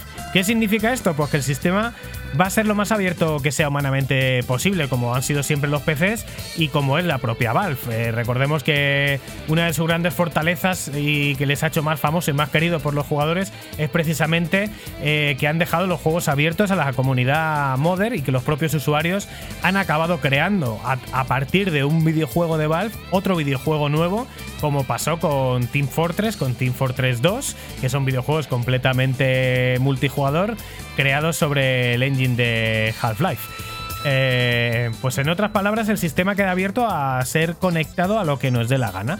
En principio no hay ningún problema para conectarlo a Oculus Quest, pero también quieren que se pueda conectar a cualquier cosa del ecosistema PC, mandos, teclados, dispositivos de todo tipo y también eh, cosa que nos sorprende, pero muy positivamente, puedes comprar juegos, pero no solamente en la tienda de Steam, sino que puedes conectarte a la tienda de. a la que quieras, puedes conectarte a la tienda de Epic y comprar juegos de Epic y jugar a tu biblioteca de Epic, o potencialmente se va a poder jugar a Game Pass, según parece, sin demasiados problemas también en la Steam Deck. La pregunta es, ¿cómo va a funcionar esto? Porque sabemos que la nueva Steam Deck eh, va a tener su propio sistema operativo y en principio todas las demás plataformas de juego, lógicamente, juega, eh, corren en Windows, en lo que es en PC. ¿Habrá versión de este, para Steam Deck de estas eh, otras plataformas? ¿O habrá que instalar Windows y hacer una instalación custom eh, para, para correr todo lo que queramos? Mm, No se sabe, pero yo apostaría porque la gente y las, eh, y las otras tiendas van a hacer su propia aplicación para que no tengamos que comernos la cabeza. En cualquier caso, eh, ya han dicho que si quieres resetear el dispositivo y, correr un Windows ahí dentro, pues lo puedes hacer sin ningún problema. Ya ellos, me imagino, nos harán cargo de- del rendimiento, pero... Pero bueno, pero poderse se va a poder hacer. O sea que vamos a poder jugar a los juegos de Steam, vamos a poder jugar a los juegos de, de Epic, vamos a poder jugar a los juegos probablemente de Origin, vamos a poder jugar a los juegos de Game Pass y también a los juegos de Oculus. ¿Qué tal van a funcionar los juegos de Oculus? Pues hombre, va a depender 100% de, de cuánto pida el juego en cuestión. Desde luego un Star Wars Squadrons, ya os digo yo que no lo vais a poder jugar. Y un Half-Life Alyx, eh, no sé, tendrían que hacer verdaderas briguerías para que se puedan jugar. Pero la posibilidad a estar ahí, va a ser un sistema súper abierto. Bueno, tienes Nintendo, ¿no? Que al final uh, tiendas como Epic eh, saquen su propia aplicación para que el, el, el, pues, el, que el usuario ¿no? de Steam Deck no tenga que estar instalando Windows. Desconozco a lo mejor eh, si se puede mm, cargar juegos, que se pueden descargar juegos de Epic sin la aplicación, o sea, porque la consola tendrá un navegador. Entras desde, a Epic desde el navegador y a lo mejor desde ahí, pues simplemente te lo puedes bajar.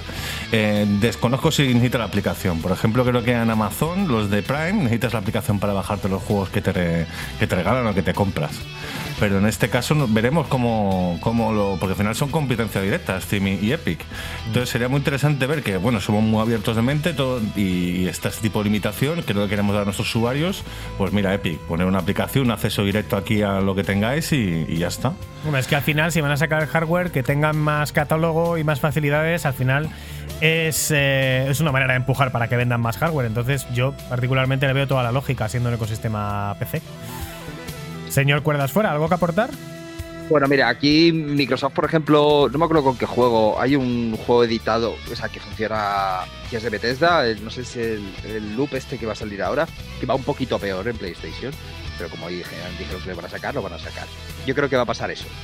Va a ir todo un poquito peor, la Epic va a ir un poquito peor, cualquier cosa va a ir, pero va a ser mejor siempre lo que está estandarizado por Steam, con lo cual va a seguir tirando por Steam. Claro, porque sí que le, le, pondrán la optimización para todas las cosas de Steam y para el otro dirán, oye, yo dejo que lo uséis, pero, pero buscaros la vida.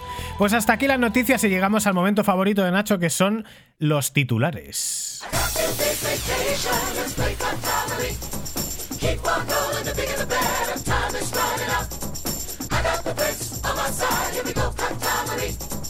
Keep on your toes and keep it real, don't you ever give up.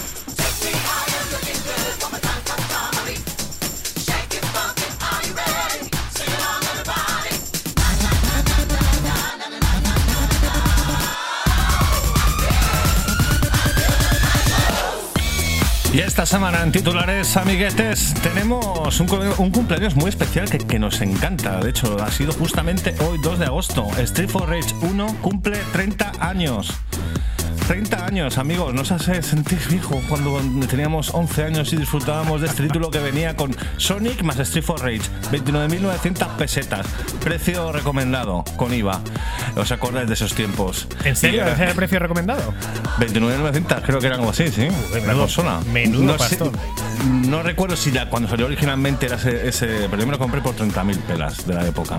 Con esos con dos el juegos, flashback. No, flashback y, y, Oh. y Sonic. Oh. Pero un, co- un colega mío se la compró unos meses antes con Street for Rage 1 y Sonic.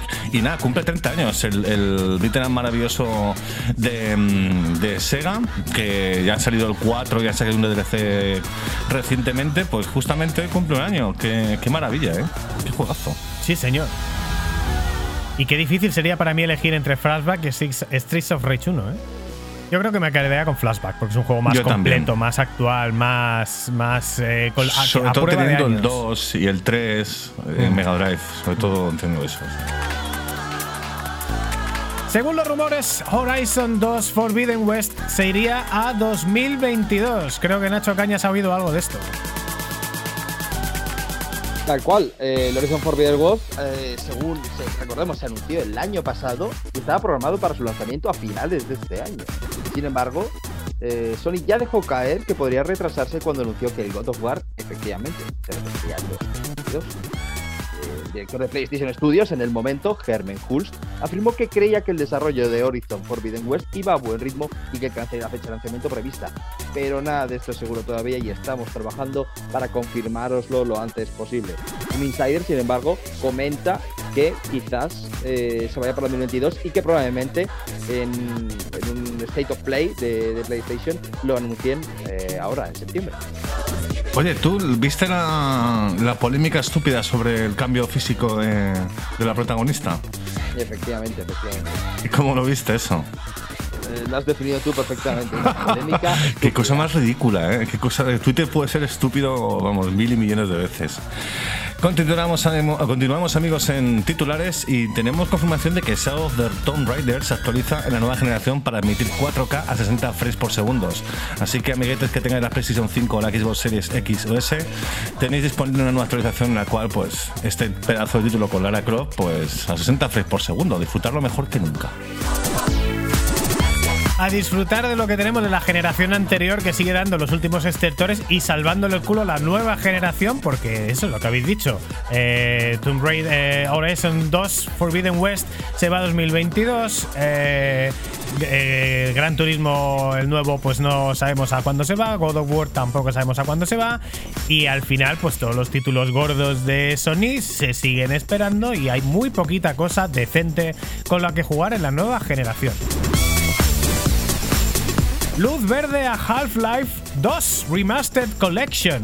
Versión remasterizada con su primer y segundo episodio incluidos y además realizada enteramente por modders y con el consentimiento de Valve, según confirman eh, fuentes de Steam eh, DB y el periodista Tyler McVicker, que lo conoceréis por supuesto de... y también... y por supuesto de y que nos está escuchando segurísimo y está disfrutando como nunca con la sesión de titulares. Ya sabes, Tyler, que nos puedes seguir en arroba el Pixel Podcast y aquí nos sigue y nos escucha también Tetsuya Mizuguchi, como todos sabéis, y Yusufuki. la beta de Halo Infinite ha sido todo un éxito pese a los problemas técnicos. De hecho, apareció el 30 de julio, si no recuerdo mal, ha sido el, fin de entero y ha acabado hoy, 2 de agosto de 2021. Muchos problemas técnicos a la hora de la gente de poder gloguearse dentro de lo que es la beta, eh, pero también ha habido cosillas interesantes que los dataminers han encontrado por ahí, que es información sobre lo que va a ser el modo campaña. Que aquí nuestro querido amigo Nacho Cañas tiene más información Conectamos contigo, Nacho. Pues efectivamente, Halo Infinite, eh, curiosamente ha habido unos desagradables spoilers por parte de los propios desarrolladores. En este caso, eh, han sido ellos los que lo han filtrado porque en la página web de la beta de Halo Infinite, sin querer, incluyeron archivos de la campaña del título. Eh, lo ha asegurado Geoffrey Staten, el guionista de la franquicia. De la franquicia, efectivamente, archivos de la campaña.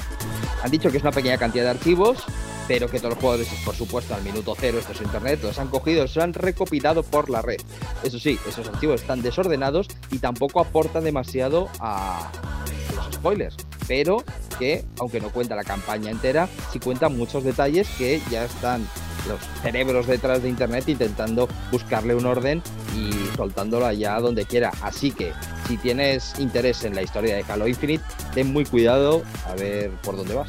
Ojo, cuidado, ojo, cuidado. Lo comentaba además también el desarrollador que, por favor, tengáis mucho cuidado con la información que sea sobre Halo Infinite porque básicamente va a haber mucho spoiler y lo reconocen ellos. Que si realmente no quieres, realmente no quieres saber qué pasa con el jefe maestro, que, que no lo compartas y que tampoco lo mires. La han cagado y bueno, pues oye, el fútbol es así.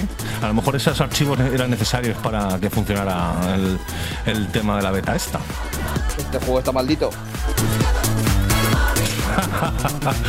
y la última, el equipo a cargo de Astros Playroom, ya sabéis, Team Asobi, que absorbió a Japan Studio hace poco para para disgusto de, mucha gente, está ya trabajando en un, video, en un nuevo videojuego que dicen que va a ser su videojuego más, eh, pues más ambicioso hasta la fecha. Los más ambiciosos que habían hecho, bueno, yo creo que, bueno, eh, Astros Playroom, que no deja de ser un showcase de las capacidades técnicas del mando de DualSense de la Play 5 y previamente habían hecho, lógicamente, habían creado al personaje Astro que un poco da la estética a todo el ecosistema ahora de la PlayStation, con la PlayStation 5 y con las gafas de realidad virtual con el juego Astrobot también, que a mí me parece un juego infravaloradísimo, un pedazo de juego, el mal llamado o bien llamado Super Mario 64 de las VR. Juego totalmente imprescindible, que si acaso peca de algo. Deja de ser un poquitín simplón, pero que, pero que desde luego merece la pena. Así que nada, esperemos a lo mejor es un nuevo Astro y es un nuevo Super Mario 64 para la Play 5 y por eso es tan ambicioso quién sabe. Pero bueno, ya llevamos 73 minutos de Pixel Perfect. Vamos a pasar a la última sección. Vamos a quemar controles y a ver a quién, a quién han estado jugando nuestros colaboradores. Pixel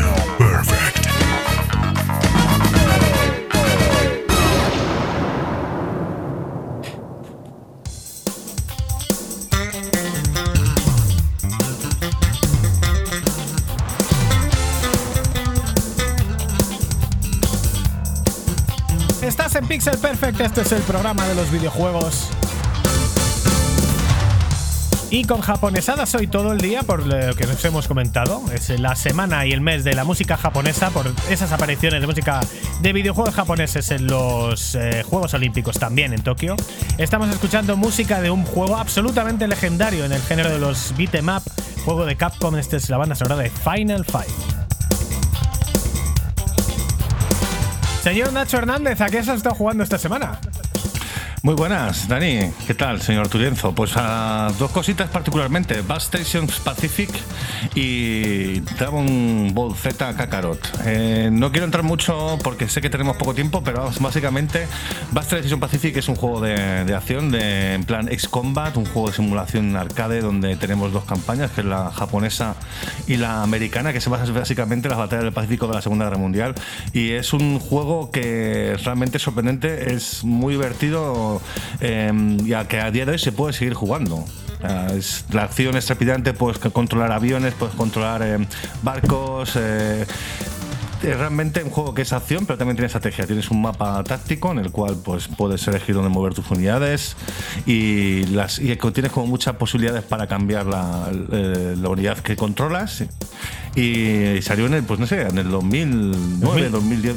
2009. bastante. ¿Pero qué haces jugando a estas alturas de la vida? He hecho de menos ese tipo de títulos, tío. Me, me encanta Ace Combat, y me he jugado el último y me lo he jugado dos veces ya. Me apetecía volver a. Me acuerdo de jugar este título en la época y, sinceramente eh, lo he vuelto a disfrutar. Muy un jugazo la verdad que para ser de 2009, yo lo estoy viendo ahora y todavía, oye, se mantiene bien. Se mantiene muy bien. Y han sacado, de hecho, yo me he jugado al original, pero me han, se han sacado, de hecho, eh, una versión mod a 4K con las texturas en alta, eh, e maravillosa. Y realmente el juego, la acción es brutal. Bombarderos, puedes eh, utilizar cazas. Son todas estas misiones en plan, pues eso, lo que pasó Pearl Harbor, Midway, entre Estados Unidos y Japón. Y la recrea muy bien lo que es las batallas. La primera noticia que tengo yo de Battle Station Pacific, pero vamos, eh, pintaza realmente. Pintaza, pintaza. Eh, está para Xbox 360, si tenéis la consola la podéis disfrutar. Y luego por otro lado Dragon Ball Z Kakarot, que ya entraré a ello más adelante porque me, estoy, me lo estoy rejugando porque han sacado varios DLCs que no he probado. El de Trunks y tal. El de Trunks, efectivamente. Ya me lo he comprado y lo, y lo pues nada, me, he decidido jugarme el juego entero porque me lo pasé hace un año y quiero empezar desde cero y, ya llegar a los DLCs nuevos a ver, a ver qué tal, a ver qué aventuras nos traen la gente de, de Bandai con, este, con estos nuevos DLCs. Y como homenaje a Yuzo Koshiro y a ese 30 aniversario de Streets of Rage 1, pues esta es la banda sonora de Streets of Rage, en este caso de 2. Madre mía, esto está generado de verdad y los instrumentos son los, los propios chips de sonido de la Mega Drive. Es increíble lo que sacó este hombre de una Mega Drive. Nacho Cañas, el momento que estábamos esperando. ¿A qué has estado jugando en la PlayStation 5 en los últimos meses? Pues mira, a juegos que no son de PlayStation 5. No. Está jugando al Immortal Phoenix Wright Rising, perdón, eh, no confundir con Phoenix Wright, Phoenix Rising, que es este, muchos os acordaréis, es un clon que sacaron del Zelda Breath of the Wild por parte de Ubisoft. ¿Y qué pasa? Que ese juego simplemente me ha dado casi 40 horas, porque es Ubisoft, es un mapa enorme, es un mapa lleno de puntitos y es millones secundarias y un juego ya de por sí solo a la base tendrá unos 20-25 horas en cuanto te dispersas un poco, tan solo de la vida. Eh, resumen, si te gusta el Zelda, para adelante, porque es 1-1 para lo bueno y para lo malo más de lo mismo, pero bueno, ahí Ubisoft sabe, sabe repartir, sabe copiar muy bien y, la verdad es que si copias algo que es bueno, malo no va a ser. Mm. Eso he leído en las opiniones que había por ahí, que al final el título. Había gente incluso que defendía, pues no es tan parecido al Zelda. Yo lo que he visto en los vídeos es que se, controla el personaje de la misma manera. Tienes también lo de volar, con eh, si quieres saltar, gastas estamina, que además el, icono es bastante similar y el funcionamiento es exactamente el mismo. Con lo cual, para mí se me parece un clon. Pero oye, que, que el juego tenga su personalidad, mucha gente lo defiende y que, dice que está muy bien. Sí, sí, está muy bien. Te cuenta eh, la mitología romana desde una perspectiva un poco más eh, para toda la familia Y, luego también lo que tú dices, aparte de todo eso, de la estamina para subir, para escalar y demás, también tiene esas físicas de prender cosas para poder eh, resolver puzzles, de cosas de gravedad de, con cubos para poder el metal, pues eso, pues básicamente el tema. Pero está realmente bien. Y luego aparte, he estado jugando un juego que os vengo a recomendar a todos. Se llama Operación Tango. Este es un juego que es de multijugador online y solo vale para multijugador online. ¿Por qué? Porque es este tipo de juegos donde hay dos personajes, uno es el hacker y otro es el espía. Uno tiene más un juego de acción y el otro tiene más un juego de puzzles. Y entre los dos tendrán que resolver distintas misiones a lo largo del, del, planeta para poder acabar con una malvada corporación. Es un juego que es súper divertido para jugar dos. Uno, cada uno ve una cosa diferente en su pantalla, porque está, es online. Y tiene que comunicar, comunicar, por el micro. De hecho, tiene un sistema que incluso dentro de la, de la Play funciona con Discord. Y, y, es un juego muy divertido. Y además, lo interesante de esto es que con que solo uno de los dos tenga el juego, pueden jugarlo. Oh, qué bueno. Qué grande. Ah, me recuerda al de desactivar bombas, ¿no? Es un, un concepto parecido. Es, ese es el concepto, pero llevado un poco más a un juego más grande. Uno tiene que entrar en una, una base, el otro le va abriendo puertas, eh, uno se mete, pues, cosas, cosas, situaciones. Es muy Operación, ¿no? Para abrir esta puerta necesito que tú vayas a tal sitio para que te metas en el ordenador y desbloques no sé qué, ¿no? Qué bueno. Efectivamente. Y es un juego bastante corto, no os voy a engañar, debe ser de unas 6 horitas, pero por el precio que tiene, que está, está bastante barato, no me acuerdo ahora mismo, no sé si sean 10 o 11 euros. Eh, vale para pasar un fin de con un colega bastante divertido. Así que os animo a vosotros eh, a, que, a que le echéis una. Pero y Operación Tango, ¿este no estuvo gratuitamente unos meses en PlayStation Plus para Play 5? Efectivamente, en PlayStation 5 solamente, pero existe también para PC y para la 4 y demás. Vale, vale. O sea que la versión gratuita ha sido la, Play, la de Play 5. La, pues, la, la, has podido obtener, aunque no tengas la Play 5, si tienes la suscripción, pero si no tienes la Play 5 no puedes jugar. Básicamente. Ok. Perfecto. A pesar de ser un juego que está para Play 4. Y la pregunta, eh, ¿por qué no has jugado Ratchet Clank? ¿Por qué no has jugado Spider-Man Miles Morales? ¿Por qué no has jugado Returnal? Eh, ¿Por qué no has jugado los exclusivos que han salido de la Play 5? Pues mira, porque tenía el Immortals y yo, a pesar de ser otro. Hay, hay gente que le gusta jugar a, como a ti, a muchos a picotear y picotear. Yo no me puedo empezar un juego si no acabo otro. Mm. Es, es, manía. Me pasa con los libros, me pasa con las películas, con las series. No puedo. Y no, cual, no tiene nada que ver con el desorbitado precio de salida de los juegos en PlayStation 5. No, hombre, no, eso no tiene absolutamente nada que ver. Qué cabrón. A mí me paga el Pixel Perfect. Aquí el dinero no se respira miseria. Pero. En cuanto me acaben Squadrons, que es con el que estoy ahora mismo, también del PlayStation Plus, probablemente pasa Ratchet Clank, pero no me lo voy a comprar yo porque no me va a Juanpa, así que ningún problema. Bueno, Mira, ya tenemos a Juanpa. Es que al final es otra de las cosas del principio, del principio de generación, que si eres muy jugón no te puedes estar gastando 60 y 80 euros cada mes o cada dos semanas en juegos. Hay que darle que cueza un poquito lento los primeros dos años y que los juegos empiecen a bajar, empiecen a estar en segunda mano, empiecen a estar rebajados en la Store, las rebajas de Navidad, las de Halloween, las de verano, las que quieras, ¿no? Pero claro, ahora mismo, con cuatro jueguitos y a los precios que están, Entiendo que ese no sea tu motivo, pero yo voy a archivar que sí lo es, aunque tú no lo quieras reconocer. De todas maneras, de decir que el Miles Morales ya debe estar por 20 y pico. Sí. 30 como mucho. Sí, sí, sí. Ya juego que salió en Navidades, ese ya sí que efectivamente está bajando. Bueno, pues me toca a mí decir, yo he estado jugando muy poquito, pero mira, me ha dado por los retro y tengo mucho peligro con eso, porque me he pasado últimamente el Ridge Racer, la recreativa, en emulador en MAME. Qué pedazo de juego, Nacho, Ridge Racer. Qué pedazo de juego Racer. Anda, y dije además que iba a traer la música y no la he traído. Pero venga, para la semana que viene hablamos con música de fondo del primer Ridge Racer. Y además, qué pedazo de banda sonora. Fíjate qué año, en 1993 te sale Ridge Racer, que es un juego legendario de coches, y te sale un mes después eh, Daytona USA, que es probablemente pues el juego más legendario de coches que nunca se ha hecho. Y los dos con esas bandas sonoras tan portentosas. Todavía se, se sostiene, ¿eh? Ridge Racer a día de hoy. Pero eso sí, claro, yo me he jugado el Racer de gráficos, me sigue pareciendo una pasada para la época que es, lo bien que se ve, lo bonitas que son las texturas, los coches son un poquito más feos. El control me sigue pareciendo muy bueno y lo único que el Ridge Racer 1 es un juego, joder, si ya las recreativas eran cortas, es un juego que si no eres manco en juegos de coches, en una tarde te lo has pasado. Te lo has pasado, pero pasado, pasado entero. Sí, o sea, de, que ya no de puedes derecho del revés, además. De derecho El del derecho revés, del sí, revés, sí. De hecho, luego Pero- sacaron el Ridge Racer 2 para, para darle un poquito más de cancha y tal, pero hasta el 3 ya no. y hasta que empezaron con los juegos de Play, que también son maravillosos, pues, pues eh, no, llegó el esplendor. Y de hecho estoy pensando muy seriamente jugarme después de este Ridge Racer 3 o Rage Racer jugarme Ridge Racer Type 4 y llegar como mínimo hasta el Ridge Racer de PSP, que me parece una pasada y un homenaje a Nacho, ese Racer perdido que, se perdió en un avión, ¿no? Si no me equivoco. yo aluciné con el Racer de, de, PSP, esa consola maravillosa de Sony que me compré y la disfruté durante básicamente cuatro meses porque perdí la consola en un vuelo en Chicago. Me la dejé en el vuelo, iba, iba de Los Ángeles, Chicago, Chicago, Madrid y me la dejé en el vuelo de. Y de hecho era en un E3, si no me equivoco, ¿no?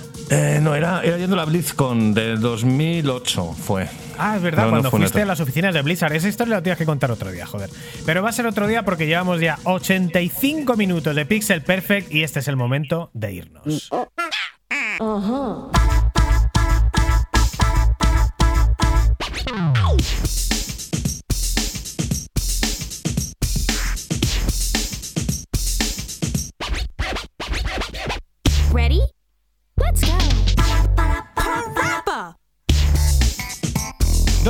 Agosto de 2021, mira que ya pasó mi cumpleaños, está a puntito de llegar el de Nacho Hernández y un poquito más adelante, ya para noviembre, el de Nacho Cañas. Nacho Cañas, eh, bienvenido, bien, bien, bien hallado y, bien conseguido que aparezcas aquí, qué difícil ha sido encontrarte.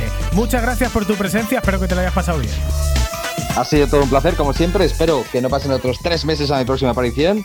Eh, por mi culpa todo, por mi culpa. Y espero poder hablaros de algún juego de PlayStation 5 la próxima vez. A ver si conseguimos que nos hables del Returnal, que tenemos muchas ganas, o del Ratchet Clank. Porque si no, tendremos que contar con la presencia de Juan Pavizarre, el terrorista de las redes, que nos da muchísimo miedo invitarle, porque yo creo que puede acabar esto como el rosario de Laura. Pues se va a incendiar el podcast, se va a encendiar nuestro Twitter. Habrá que pensárselo muy bien. Gracias, Nacho, por estar con nosotros. Gracias a vosotros. Señor Hernández, eh, un programa cargadito de novedades, cargadito de información con todo lo de Steam Deck y con la sorpresa del juego que te estás jugando. Como me gusta también que te juegues a tus cositas retro y además a juegos de aviones, madre mía. No me sabía yo esta vertiente tuya. Bueno, eh, es que en este, este título me, gusta, me tocó con, eh, jugármelo para computer y juegos, entonces no era un título que en principio hubiese elegido yo, pero lo probé, lo disfruté mucho, me encantó, como bien has visto. Si tienes un, una Xbox, échale un vistazo. Estaremos esta semana jugando seguro a más cosas retro en esos recreativos increíbles que hay en Praga y tendremos otra semana más para preparar más contenido, más novedades, más exclusivas, más noticias y más música de videojuegos porque estaremos aquí también en agosto, también en septiembre y no nos vamos nunca. Habrá un día que nos vayamos y no os enteraréis, pero de momento aquí vamos a seguir. Mientras tanto, todo cambia, nada permanece y aquí estaremos nosotros para contároslo. Hasta la semana que viene. Hasta dentro de dos semanas. Eso. y te vemos mañana, Dani. Chao, chao. Cool.